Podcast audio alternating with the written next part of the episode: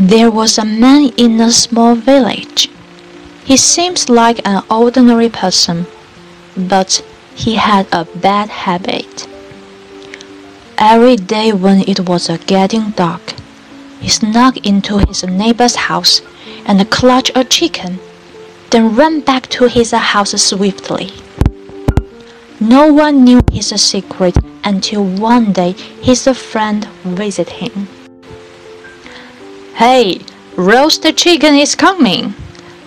The man came with a dish of chicken. His friend smiled.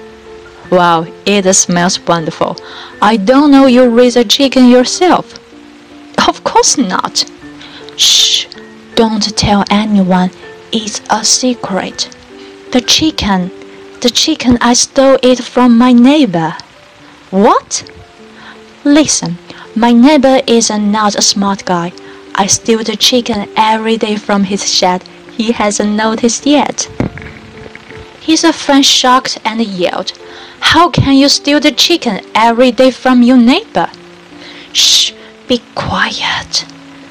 The man gazed at his friend. His friend continued, Stealing is totally unacceptable, but if you wanna be thrown into the jail, okay, go ahead. The man thought for a while and replied, Well, maybe you are right. I'm gonna make a change. I won't steal a chicken every day, but how about just a little chick every month? Then until the next year, I will totally break this habit. No chicken anymore. Trust me, my friend, I will be a new man. His friend frowned. Next year? You are keeping doing this until next year. Friend, as soon as you realize your mistake, you should correct it right now. Will the man kick his bad habit?